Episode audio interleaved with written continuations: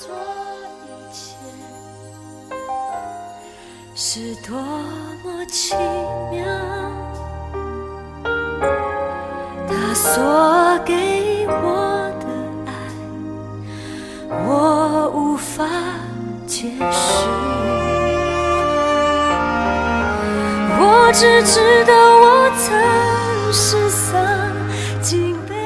亲爱的弟兄姐妹，还有各位好朋友们，大家早安！呃，我们今天进入到撒母耳记下的第一章，嗯、我们要读的经文啊、是一到四节、十到十二节，还有十七到十九节。好，我来读。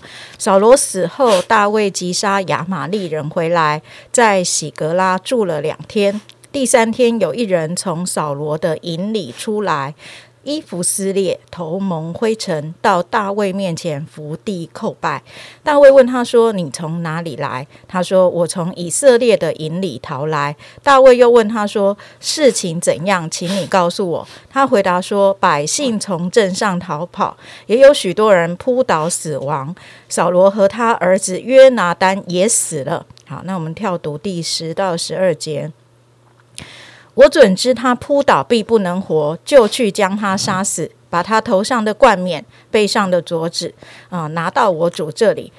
大卫就撕裂衣服，跟随他的人也是如此，而且悲哀哭嚎，进食到晚上，是因扫罗和他儿子约拿丹，并耶和华的名以色列家的人倒在刀下。好，我们跳读第十七到十九节。大卫作哀歌调扫罗和他儿子约拿丹，且吩咐将这歌教导犹大人。这歌名叫《公歌》，写在亚萨尔书上。歌中说：“以色列啊，你尊荣者在山上被杀，大英雄何尽死亡。”好，那我们今天为我们分享啊、QD 的是永韶传道，我们把时间交给小哥。各位弟兄姐妹们平安。嗯、我们进到光辉的十月，我们也进到一个新的书卷，就《萨摩尔记下》。呃，《萨摩尔记》上下记载了大卫一生。呃呃，《萨摩尔记》上就讲到了大卫在年幼的时候，他被遭、他遭难跟逃亡的种种的故事。而《萨摩尔记下》就记载了他登基做王和他在神面前所要受到的对付是什么。呃，圣经中花了非常的书大的书卷，把大卫的传记讲得很详细。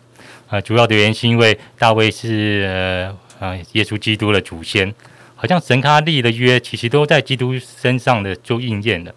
所以在福音书也说到，有个摊子说到什么大卫的子孙可怜可怜我吧。所以他们他说啊，那将来要做王的是大卫的子孙，大卫的子孙要永远坐在宝座上。那另外一部分是，好像神也说大卫是合神心意的人。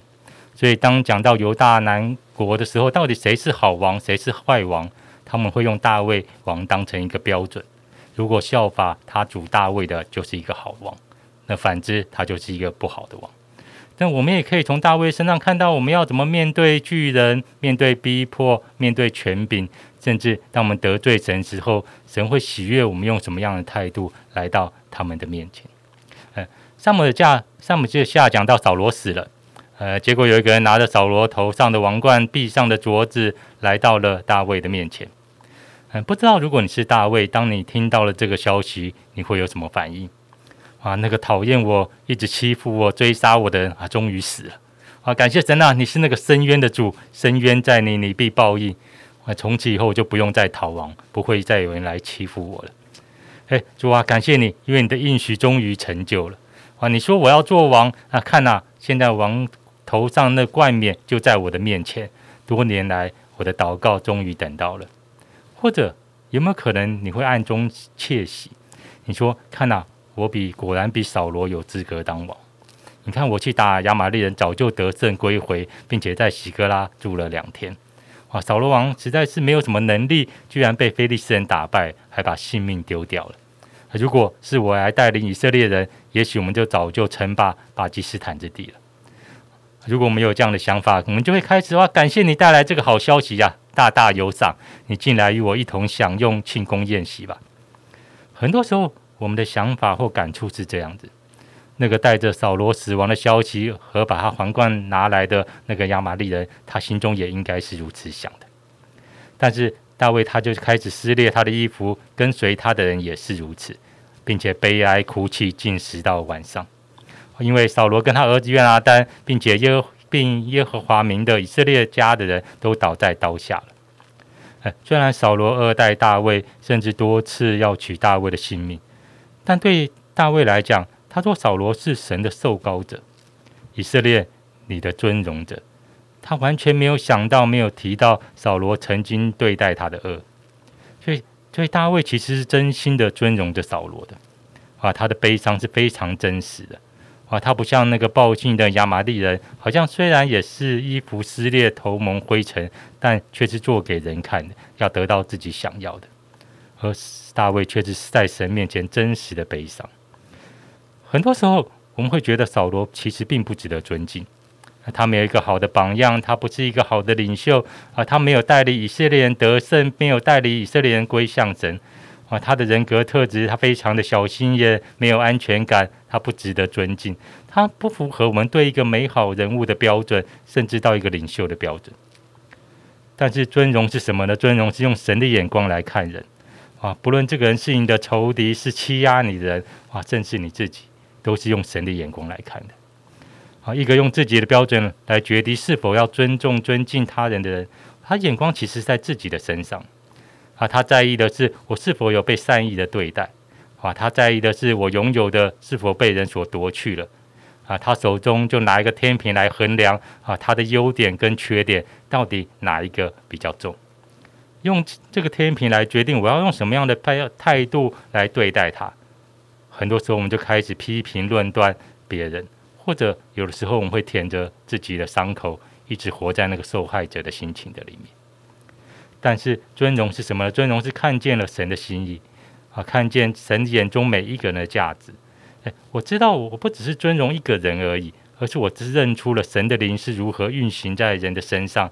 我认出了神是如何拣选人成为他手中的器皿。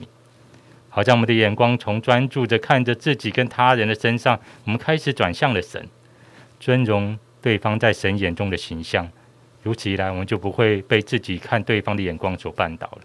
而尊荣可以带领人，并且带领进自己进入到神恩典这根荣耀的里面，好不好？从今天开始，我们学习成为一个尊荣别人的人。在你今天所遇到的每一个人，你不要定睛在他的优点或者缺点啊！不管这个人是你的父母，是你的小组长，是你的权柄，是你的主管，你的同事，你的小组员，你的孩子，不管是他是欺负你的人，善待你的人。当别人成功的时候，当别人失败的时候，我们都用一个尊荣的态度去面对他。你问问神说：“神啊，你是如何看待他的呢？”求神帮助我们，不是被过去的跟他相处的经验所困住，不是用被我们的眼光所困住，而是我们开始尊荣神所赐给每一个人那个独特荣耀的权柄。我想这是神非常喜悦的。好，我们谢谢韶哥哦，非常那个嗯。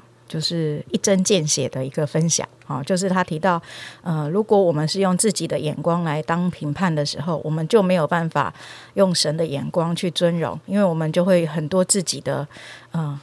偏差的一个角度，或是自以为中心的角度来看别人，这样，那特别是对呃领袖的部分，这样子也很容易有这样的一个呃危险。所以少哥就提醒我们，可以用神的眼光来看待我们周围的每一个人。我想这是一个非常好的操练。那当他在讲的时候，我就想到有一个呃我自己被上帝提醒的一个经验，呃，就是其实我是爸爸妈妈比较晚才生的孩子，哈，所以呃当呃我大概大学或是后来工作的时候，呃，我的妈妈呃，就爸爸呃呃比较早就过世了。那我的妈妈其实年纪就比较大，这样子。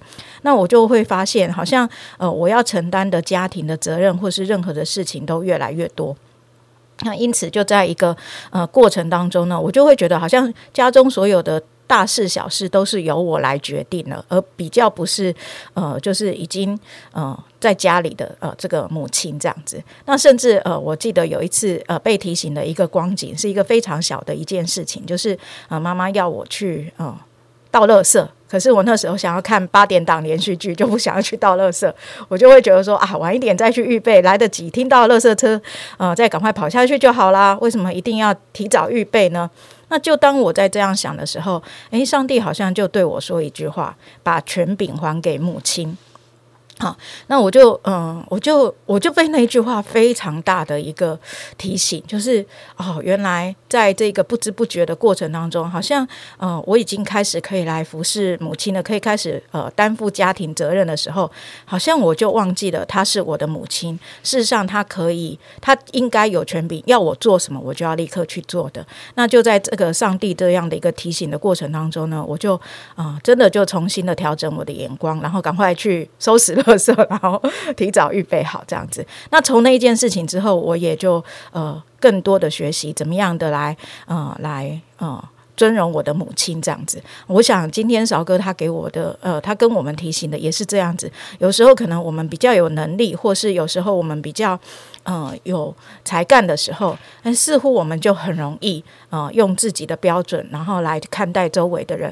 我想，呃，这是我们今天可以来学习的。我们一起祷告，现在主，我们要大大赞美你，谢谢主为我们设立许多的权柄，为我们设立许多呃，在我们周围的人物。主啊，真的就求你自己帮助我们啊，能够用你的眼光来看待啊，我们啊关系。上面的每一个人，主啊，真的将那一个他当得的呃那个尊荣都来归给他，主啊，真的让我们的心存敬畏，好像呃大卫对待扫罗王一样，主啊，真的他是你的受膏者，我们就啊。要用那个他是受高者的眼光来看他，主啊，我们向你献上仰望，谢谢神，愿我们的人际关系因为有神的眼光而被调整，并且大大的恢复福音的大能。奉耶稣基督的名祷告，阿门。